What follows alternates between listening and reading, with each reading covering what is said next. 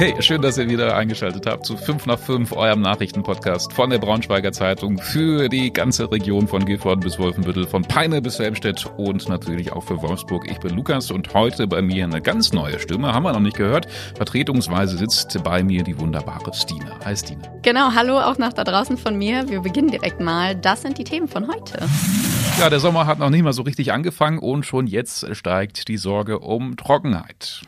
In Wolfenbüttel startet am Wochenende das große Summertime Festival. Ja, und es gibt Ärger mit parkenden Wohnmobilen. In Braunschweig nehmen sie zu viel Platz weg. Wir haben mal in unsere Kommentarspalten geschaut, äh, wie es da so abgeht. So, wir beginnen aber direkt mal mit einem heißen Tipp fürs Wochenende. Freuen wir uns schon total drauf, denn schon morgen startet eins der interessantesten und ja, wahrscheinlich auch eins der größten Musikfestivals in unserer Region, nämlich das Summertime Festival in Wolfenbüttel und es gibt sogar noch Tickets, glaube ich. Ich glaube, das wird wieder richtig gut. 15.30 Uhr geht's los im Seliger Park. Florian Arnold berichtet für uns.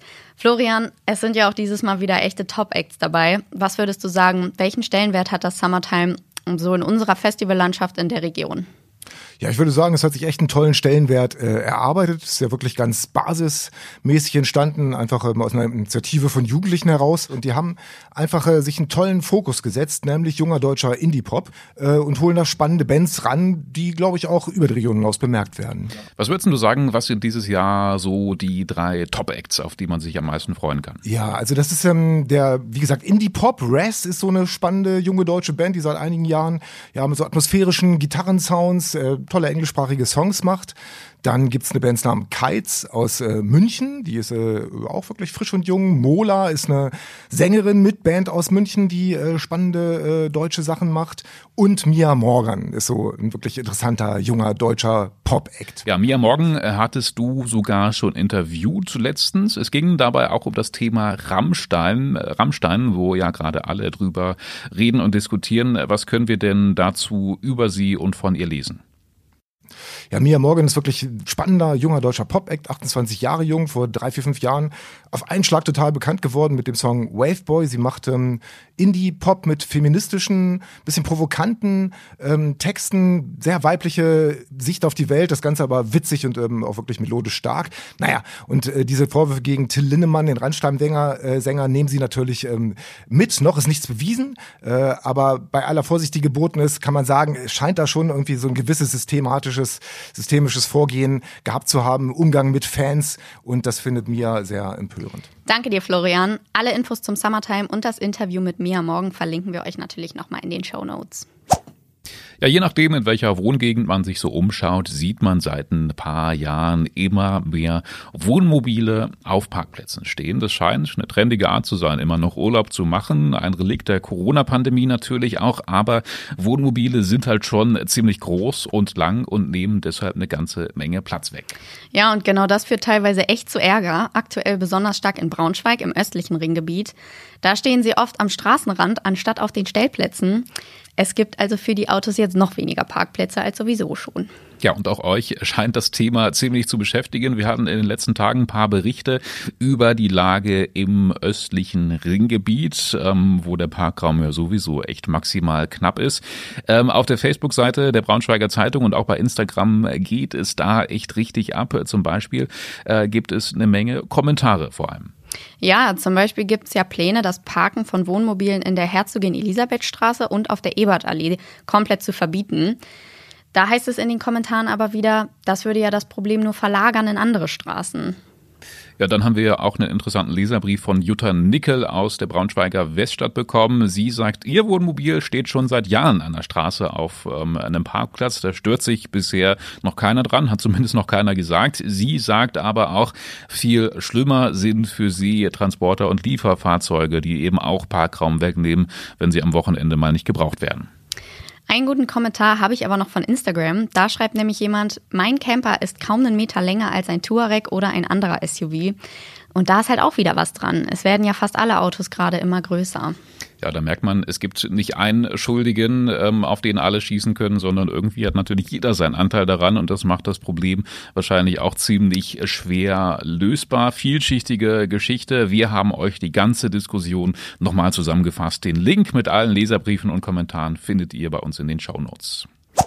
Also Lukas, jetzt mal ehrlich, es hätte nach dem Frühling, wo es so viel geregnet hat, glaube ich, keiner gedacht, dass wir so schnell schon wieder über Trockenheit sprechen müssen. Ja, nee, ich auch nicht. Der Frühling war ja doch relativ feucht. Trotzdem gibt es jetzt schon wieder erste Nachrichten in Sachsen-Anhalt oder auch rund um Hannover. Wächst schon die Sorge. Schon jetzt ist es teilweise etwa verboten, Wasser aus Flüssen und Seen zu nehmen. Und im Altmarkkreis Salzwedel ist es auch schon nicht mehr erlaubt, zwischen 12 und 18 Uhr Grünflächen zu bewässern. In Garbsen haben wir gehört, soll man auch am besten, wenn es geht, gerade keine Pools neu befüllen. Das klingt für mich schon wieder sehr nach Dürre. Die Frage ist jetzt, wie sieht es denn bei uns aus? Ja, da schauen wir natürlich immer vor allem auf den Harz und auf die Talsperren. Die sind ein ganz guter Indikator vor für, ähm, wie die so gefüllt sind. Haben wir mal nachgeschaut. Da gibt es leichte Entwarnungen. Die Talsperren sind aktuell zu rund 76 Prozent gefüllt. Klingt erstmal ganz gut, würde ich sagen. Ja, auf den ersten Blick schon. Trotzdem steht aber die Grundwasserampel zumindest im Harz auf Rot. Das zeigt aber vor allem erstmal, dass es aktuell einfach schon wieder viel weniger Regen gibt als üblich. Ja, insgesamt kann man, glaube ich, sagen, ist die Lage noch recht entspannt. So richtig brenzlig war sie ja aber auch noch nie, glaube ich. Es zeichnet sich eben nur ab, dass uns das Thema in den kommenden Jahren noch weiter begleiten dürfte und dass es sich eben auch zuspitzen dürfte. Das bedeutet, es muss was passieren und das bedeutet auch wiederum, äh, dass zum Beispiel Wasser teurer werden könnte. Unser Kollege Harald Likus hat dazu einen spannenden Bericht geschrieben. Er hat nämlich bei Wasserversorgern in Braunschweig und Wolfsburg nachgefragt und auch mit Landwirten über das Thema gesprochen und wie ernst sie das Problem wirklich sehen. Zum Teil auch mit wirklich interessanten Erkenntnissen, zum Beispiel, dass der Pro-Kopf-Verbrauch zuletzt sogar gesunken ist. Die ganze Story lest ihr nochmal in unseren Show Notes. Und das war heute sonst noch wichtig. Die Stadt Wolfsburg möchte den Weg vom Bahnhof in die Innenstadt für Fußgänger und für Menschen mit Behinderungen verbessern. Dabei geht es besonders um den Anschluss vom Gleis 9 an die Innenstadt. Da soll eine behindertengerechte Rampe gebaut werden und auch eine Treppe, die den Weg quer vom Feno zum Willy-Brandt-Platz möglich macht. Ja, außerdem sollen schicke Sträucher und Gräser gepflanzt werden, die den Weg einfach noch mal ein bisschen besser sichtbar machen und den Fußgänger führen sollen. Schöneres Umfeld soll es einfach geben. Die Arbeiten beginnen noch in dieser Woche und sollen dann etwa vier Wochen dauern. Eine 53-jährige Braunschweigerin wird seit dem 19. Mai vermisst. Sie hat in Cuxhaven mit ihrer Familie Urlaub gemacht und wurde dann das letzte Mal in einem Gasthaus auf der Insel Neuwerk gesehen. Das war irgendwann abends, nachdem schon der letzte Wattwagen in Richtung Festland unterwegs war. Sie soll dann gefragt worden sein, ob sie für die Nacht noch ein Zimmer brauche, hat das laut Polizei aber verneint. Ja, noch immer gibt es überhaupt keine Spur. Möglich ist wohl aber, dass die Frau im Watt irgendwie verunglückt ist. Die Angehörigen haben außerdem mitgeteilt, dass sie auf verschiedene Medikamente angewiesen ist. Wenn, dann braucht sie also ziemlich dringend Hilfe gerade. Das heißt, wenn ihr irgendwelche Hinweise haben solltet zu der Vermissten, dann wisst ihr ja, wendet euch damit bitte an die Polizei. Eine Leserin von uns aus Wolfenbüttel hat vor kurzem einen ungewöhnlich großen Käfer bei sich auf der Terrasse entdeckt.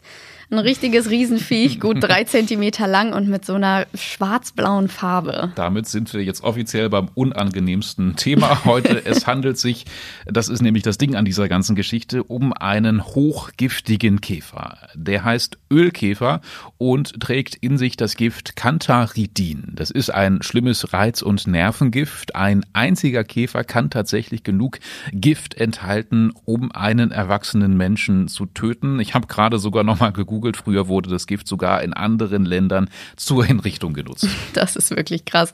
Ich wusste auch wirklich nicht, dass es solche Käfer bei uns gibt.